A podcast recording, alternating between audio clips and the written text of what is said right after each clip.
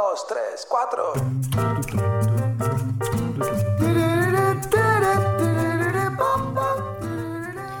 Y un día te das cuenta de que quedan pocos años para tu jubilación, empiezas a escuchar podcasts, a leer libros y descubrís la triste noticia de que no hiciste nada como para prepararte para ese momento y quizás el dinero no te dé.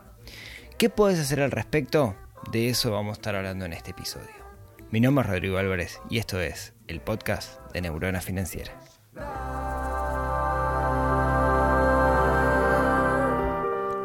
Muy buenos días, tardes, noches para todos. Bienvenidos a un nuevo episodio del podcast de Neurona Financiera. Como cada miércoles nos juntamos acá para conversar sobre algo que nos ayuda a mejorar nuestra relación con el dinero, que nos ayuda a transformar el dinero en una herramienta para usarlo de la mejor manera posible para construir una buena vida. Hoy un tema súper interesante, sí, sé que siempre digo lo mismo, pero, pero este me hizo reflexionar mucho. Yo todos los jueves mando un correo electrónico contando de qué hablé en el podcast en la semana esa semana y haciendo una reflexión. Le pongo mucho cariño a esa, reflexión, le dedico muchas horas a, generar ese, contenido para, los suscriptores y mi objetivo es dejarlos pensando y poner arriba de la mesa algunas cosas de las cuales no, no, no, hablamos usualmente o, o hacer reflexionar. Y, me llegó un correo a partir de, las, de mi mailing de la semana pasada. Eh, que dice más o menos así, lo, lo, leo literal. Dice, de los mejores artículos según mi opinión que has escrito. Claro, simple, fácil de entender y certero. Bueno, muchas gracias. Sin duda necesitamos a largo plazo pero esto deja fuera a los mayores de 45, 50, por decir algo, porque no pueden aplicar el interés compuesto y que éste haga su trabajo a pleno. Nos enfrentamos a la realidad que la vida es corta y que para ciertos procesos se necesita tiempo, que a veces no tenemos. Para ese público, ¿qué queda? Ya no existe la energía suficiente para estar 24 por 7 en un emprendimiento de la economía real que dejaría otros márgenes y en bolsa es muy tarde para sacarle real provecho. ¿Qué es lo mejor para una estrategia a 5 años? ¿Y qué ganancias puede dejar si entrar, si en riesgos altos porque no tenés la edad para correrlos? Me parece una pregunta excelente, porque básicamente lo que plantea es, está todo bien con esto de invertir en bolsa en el largo plazo, está todo bien con invertir en esto en economía real y tener un negocio, pero yo me acabo de desayunar que voy a tener este problema me acabo de desayunar que mi jubilación no me va a alcanzar para vivir, o que quizás sea baja, que voy a tener que bajar mi nivel de vida. Y no tengo mucho tiempo. ¿Qué hago? Bueno, la idea es conversar y tirar, tirar algunas ideas sobre eso. Aclaración, son ideas teóricas, porque si bien yo cumplo 45 años de este año, estoy en plena actividad, supongamos que nos faltan 5 años para la jubilación, depende que no nos jubilemos, pero supongamos que tenemos 60 años, 55 a 60 años, nos faltan algunos años para la jubilación y, nos cae la ficha de que no estamos preparados. Entonces, ¿qué hacer? Digo que es teórico porque yo no estoy ahí parado, no estoy en esa situación. ¿sí? Entonces, todo lo que voy a contar es qué haría yo en esa circunstancia. Lo que, digamos, es teórico porque no lo hice. ¿no? A mí me gusta hablar muchas veces sobre lo que cosas que yo he realizado, no tanto sobre la teoría, sobre la práctica. Esto es, este sería mi plan si me despierto hoy, quizás dentro de 10 años me despierto y digo, ¡Ah! mi jubilación no me va a alcanzar, ¿qué hago? ¿No? Entonces me puse a pensar eso, me puse a pensar qué haría. Entonces lo que quiero contarles es cuál sería ese plan. ¿no? ¿Qué haría yo en una situación donde descubro que me faltan unos años para jubilarme y quizás la jubilación no me dé? Entonces, lo primero, lo primero es desde ya comenzar a hacer un registro de gastos. ¿Por qué? Porque tener el registro de gastos me va a dar un conocimiento de cuánto me cuesta a mí vivir y esa información de cuánto me cuesta a mí vivir me va a dar información que me va a permitir hacer un presupuesto estimativo de cuánto me va a costar a mí vivir el momento que yo me retire y deje de trabajar. Hacer esa proyección lo que me va a permitir es poner un piso entender, bueno, teóricamente a mí vivir en el momento que yo me retire me va a costar tanto. Seguramente sería conveniente agregarle un plus, ¿no? Sumarle un 10, 20% porque le vamos a ahorrar en algunas cosas, pero eso nos va a marcar el piso. Siempre para hacer un presupuesto lo mejor es tener información. Por eso empezar el registro de gastos cuanto antes me va a poder dar información, conocimiento de en qué se me va el dinero, cuáles son mis patrones de consumo y eso es información sumamente relevante para esto. Segundo punto. Si soy un trabajador en relación de dependencia y he aportado un sistema previsional, puedo hacer una estimación de cuál va a ser mi jubilación, cuánto voy a cobrar yo por el retiro. Seguramente, dependiendo a dónde yo esté aportando, puedo hacer una consulta y me van a dar un orden. No me van a decir el valor exacto, si faltan unos años, pero sí te van a poder dar un orden. Una estimación que podemos hacer grosera es que vamos a cobrar de, de retiro de jubilación el 50% de nuestro último salario. Eso es súper grosero. Pero también es una visión bastante pesimista que nos va a permitir medir, eh, tener, digamos, un, identificar un, un, ingreso que sea lo suficientemente bajo como para preocuparnos y hacer cosas. Bien, entonces, si mi presupuesto estimado es mayor que mi jubilación estimada o lo que voy a cobrar ¿no? Estimativamente, estoy en problemas. Porque no me va a alcanzar la plata. Porque mi presupuesto, lo que voy a gastar, yo estimo que va a ser más de lo que voy a ganar. Ahí es donde comienzan los problemas. Entonces, vamos a partir de algunos supuestos.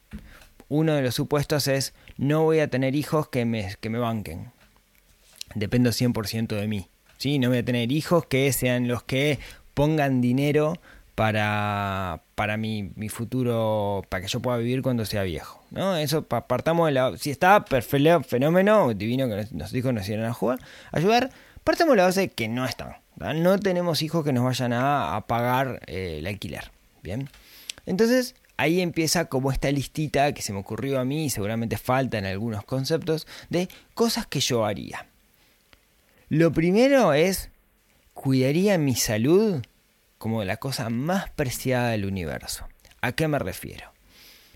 Uno de los gastos más grandes que tenemos nosotros en nuestra adultez cuando somos adultos mayores es en salud. Yo cuidaría muchísimo mi salud, de hecho es algo que hago hoy, ya sea con medicina preventiva, ya sea con ejercicio, ya sea con buena alimentación, ya sea con meditación, mindfulness, ya sea con estar rodeado de gente con la cual hablar y tener soporte emocional, porque el gasto en salud es uno de los gastos más grandes que tenemos en nuestra adultez. Entonces, cuidaría mi salud, pero sería lo, más sagrado, ¿sí? ¿Por qué? Porque es una de las mejores inversiones que puedo hacer. Quizás sea un poco tarde, si, tengo 50 años y ya estoy todo tomado con una cirrosis porque me pasé chupando whisky toda mi vida, ya voy a estar en problemas. Pero yo cuidaría mi salud desde el vamos, empezaría a cuidar mi salud como oro, como oro ¿no? Sería lo, más valioso que tengo. Y después me haría una pregunta, este punto uno, punto dos, me haría una pregunta que está relacionada con la vivienda. ¿Tengo una casa? ¿Soy propietario o no soy propietario? Si soy propietario, ahí tengo varias posibilidades. Una sería bueno, tengo una casa, que es la casa donde cría mi familia, es una casa de tres dormitorios, y de repente yo vivo solo o vivo solamente con mi pareja. Supongamos que voy a vivir solo. ¿Me sirve tener una casa de tres dormitorios, dos, dos baños, garage y no sé qué cuando estoy solo? Y bueno, quizás me convenga pasarse a una casa más chica. En caso de pasarse una casa más chica, yo tengo varias opciones alquilar esa casa, o sea, la mía en la que vivo, alquilo, con lo que me pagan de alquiler, alquilo algo más pequeño y tengo la diferencia. La otra opción sería venderla, comprar algo más chico, cuyo costo de mantenimiento va a ser menor, seguramente, y con esa diferencia invertir, ahora nos metemos en la parte de inversión dentro de un ratito. Otra de las preguntas que nos podemos hacer es si el lugar donde yo quiero vivir tiene que ser necesariamente donde estoy ahora, porque quizás existan lugares mucho más baratos. Siempre traigo el ejemplo de mi gran amigo Gonzalo, que dice, el día que yo me jubile, él es de Artigas, oriundo de Artigas, se vino a estudiar y quedó viviendo en Montevideo, cuando me jubile me voy a vivir a Artigas, porque vivir en Artigas es mucho más barato. Ahora, ¿por qué limitarnos a el interior de nuestro país? ¿Por qué no irnos a otro país? Por ejemplo, quienes estamos en Uruguay hoy por hoy, estamos pasando por un proceso donde la diferencia cambiaria es buena. Quiero decir, yo cobrara mi jubilación en Uruguay y me fuera a vivir a Argentina, en este momento de la historia, y eso puede cambiar, y eso le da un grado de incertidumbre a esa decisión, pareciera una buena idea. Pero también están otros mercados, podría irme a Bali, podría irme a Nepal, ¿no? Podría irme a lugares que son mucho más baratos para, para, para vivir. Eh, a, Nepal hay que pedir muchos permisos para, para poder hacerlo, no te dan la nacionalidad así como así.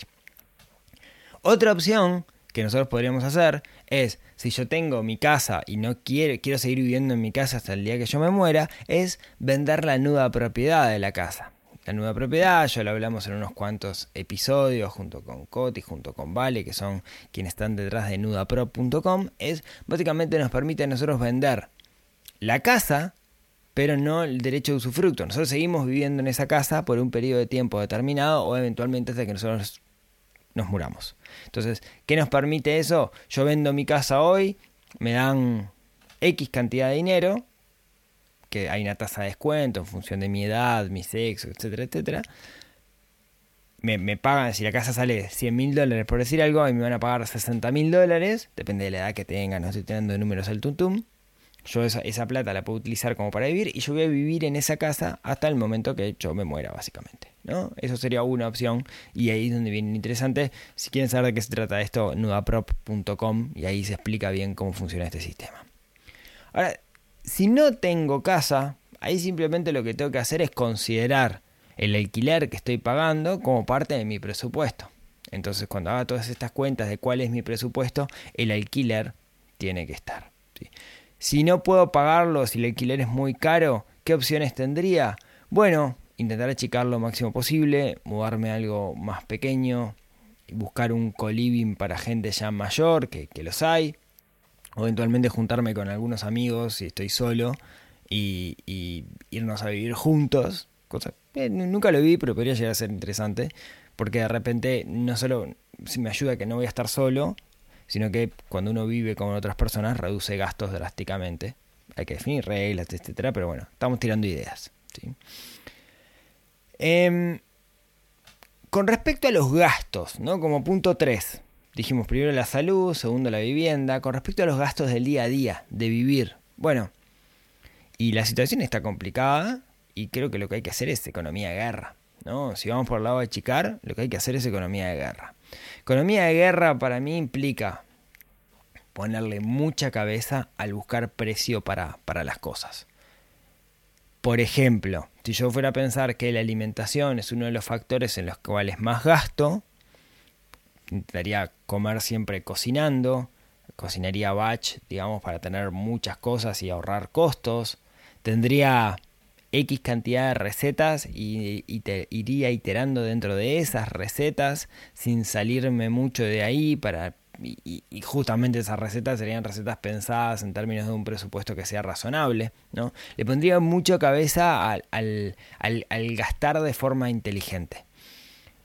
Definiría un presupuesto, intentaría no salirme de ese, de ese presupuesto. Dejaría de lado todos los vicios o todos, no sé, para mí son vicios, quizás para otros son gustos, pero intentaría dejar de lado lo máximo posible. Por ejemplo, se puede vivir sin alcohol, se puede vivir sin alcohol y vas a gastar mucho menos. Se puede vivir sin fumar, se puede vivir sin fumar y vas a gastar mucho menos. Se puede vivir sin, no sé, y ahí cada uno dirá, pero hay un montón de cosas que nosotros hacemos que perfectamente, que, hoy por hoy las hacemos porque las necesitamos, pero en realidad se han transformado en vicios, ¿no? Entonces intentaría ir por, por, por ese lado. Recuerden, estamos haciendo economía de guerra, ¿no? O sea, estamos pagando las consecuencias de que nunca nadie nos dijera y no nos dimos cuenta en nuestra temprana edad, che, cuida tus finanzas. Otra de las cosas que, haría sería, y esto depende mucho de las, de las condiciones, apelaría a la autosustentabilidad en un montón de aspectos. Yo qué sé, si tengo un fondo, me, me plantaría lechugas, ¿no? Eh, me plantaría algo, me haría una huertita, eh, si vivo en el interior, capaz que tendría mi gallinero para no tener que comprar huevo y que me den gallinas y capaz me mantendría entretenido, ¿no? Eh, intentaría, intentaría buscar esa, esa autosustentabilidad que a mí me, me atrae un montón. Yo en este momento estoy intentando hacer por primera vez un fiambre tipo bondiola. Después le cuento cómo me queda porque va a durar como 45 días curándose hasta que esté, pero después le cuento cómo me queda, si me queda bien. Pero buscaría esa autosustentabilidad, ¿no? Buscaría de alguna forma eh, apelar a, a gastar lo menos posible en el circuito comercial. Otra de las preguntas que me haría es, quizás yo tenga un auto. Y, esto es un tema que, me lo cuestiono, ¿eh? ¿Vendería ese auto? Sin duda, si lo vendo, dependiendo del estilo de vida que yo tenga, pues estoy partiendo de la base que voy a estar jubilado y no me anda para arriba o para abajo, quizás es una buena idea venderlo porque implica un costo tener el auto. Combustible, patente, seguro, que se rompe, etc. ¿Me tengo que mover, mover la cortita? Bicicleta, o una bicicleta eléctrica si el esfuerzo se me complica mucho. Diría una motito, pero me quedo con la bicicleta eléctrica por los riesgos que implica la moto. Me parece que, mm, que, que, eso nos ayudaría mucho. Tengo un, tengo un conocido que admiro muchísimo, que es un tipo mayor, que vos lo ves y no te das cuenta que es un tipo mayor, que físicamente está muy bien y él y su pareja tienen la particularidad de que se mueven a todos lados en bicicleta. Y eso les ha ayudado a tener un estado físico envidiable. Así que, Ronald, si, si me estás escuchando, un, gran abrazo desde acá. Entonces, pero la contra del auto es que muchas personas definen su ego, definen su, su ser de alguna manera, lo asocian mucho a la capacidad de movilidad que les da el auto. Y si nosotros le sacamos esa capacidad de movilidad, también lo que puede llegar a pasar es que esa persona se deprima. Entonces tenemos que tener mucho cuidado en ese aspecto. ¿sí? Hay que tener mucho cuidado. Por eso lo pongo entre comillas. Quizás vender el auto sea una, una buena opción. Bueno, si yo tuviera algo de ahorros o si vendo mi casa y, compro una más chica y me queda la diferencia, yo podría decir, bueno, voy a invertir en eso. Dada la edad, como, como bien decíamos en el mail inicial, no tenemos mucho tiempo para que juegue el interés compuesto. Entonces, ¿qué podemos hacer? Bueno, algo que podemos hacer, o sería interesante, es disminuir el riesgo lo máximo posible invirtiendo en mecanismos de renta fija. O sea, invirtiendo en mecanismos que me van a pagar menos que la renta variable, seguro, pero que me van a pagar todos los meses. Y eso me va a permitir a mí, digamos, tener un flujo de caja que va a compensar mi jubilación.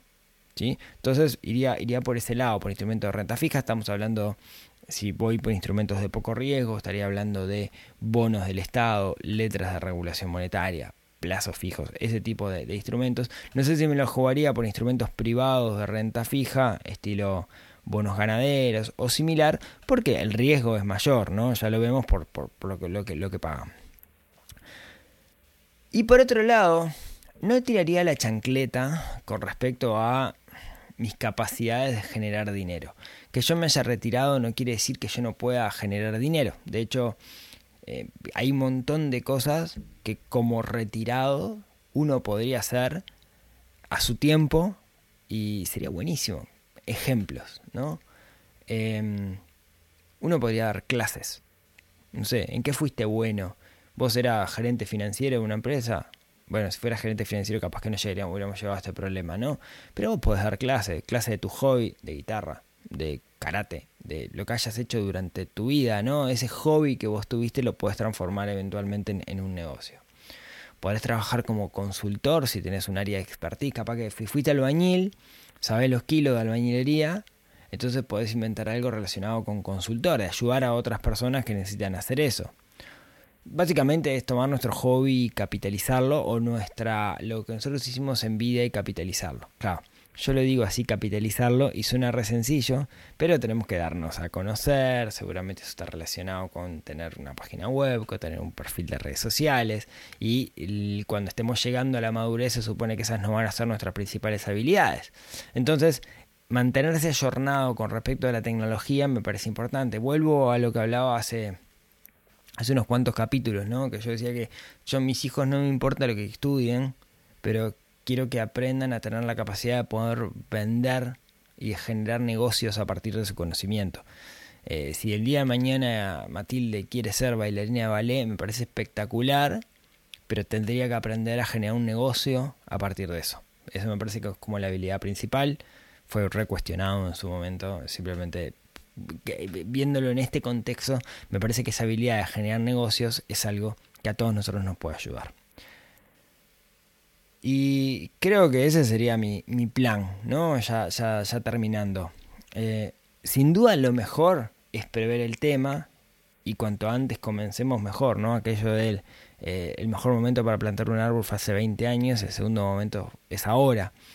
Entonces podemos empezar a hacer cosas ahora, previendo ese, ese momento.